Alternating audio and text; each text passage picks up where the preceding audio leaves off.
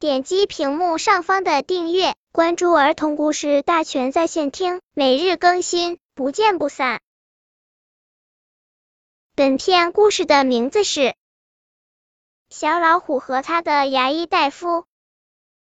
小老虎晚上捂着腮，难受极了。他吃不下小狮子为他做的好吃的红烧肉，也喝不下小狮子为他做的美味的排骨汤。他做也不是，躺也不行，只好屋里走来走去。你怎么了，小老虎？小狮子关心的问他的朋友。我的牙疼，小老虎痛苦的回答。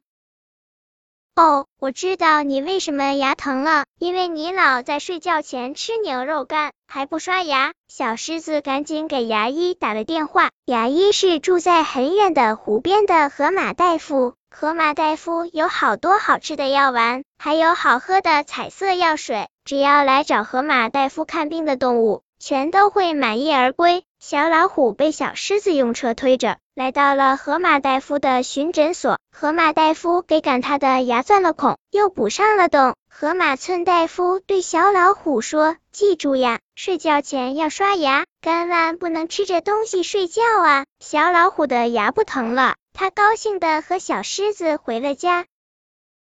这下小老虎又可以吃红烧肉，喝排骨汤了。他很快就忘了牙医河马的嘱咐，睡觉前抱着好吃的甘草牛肉干，一边吃一边看电视，很快就睡着了。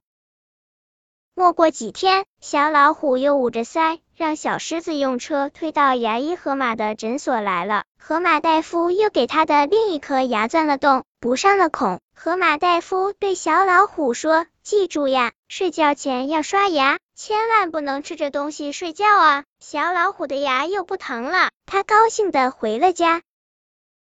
一回到家，小狮子赶紧对小老虎说：“这次你一定要记住牙医的话，要不你的牙齿还会会疼，还要到牙医那里去。要知道，河马住的离我们太远了，去一趟很累啊。”小狮子说完，就累得躺在沙发上睡着了。可是。小老虎根本记不住牙医和小狮子的话，因为好吃的东西总是比牙医的话有吸引力。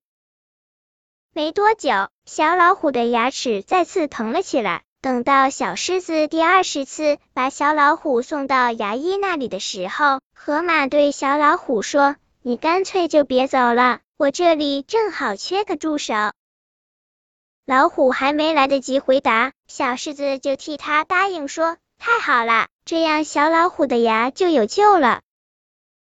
小老虎就这样留在了牙医河马的诊所里，成了一个护士。每当有长了龋齿的动物来看病，临走的时候，牙医河马就让小老虎张开嘴巴，让那些病人牢记不要像小老虎那样再犯错误。小老虎因为自己成了牙医的护士，第二十一颗牙齿终于没有再坏。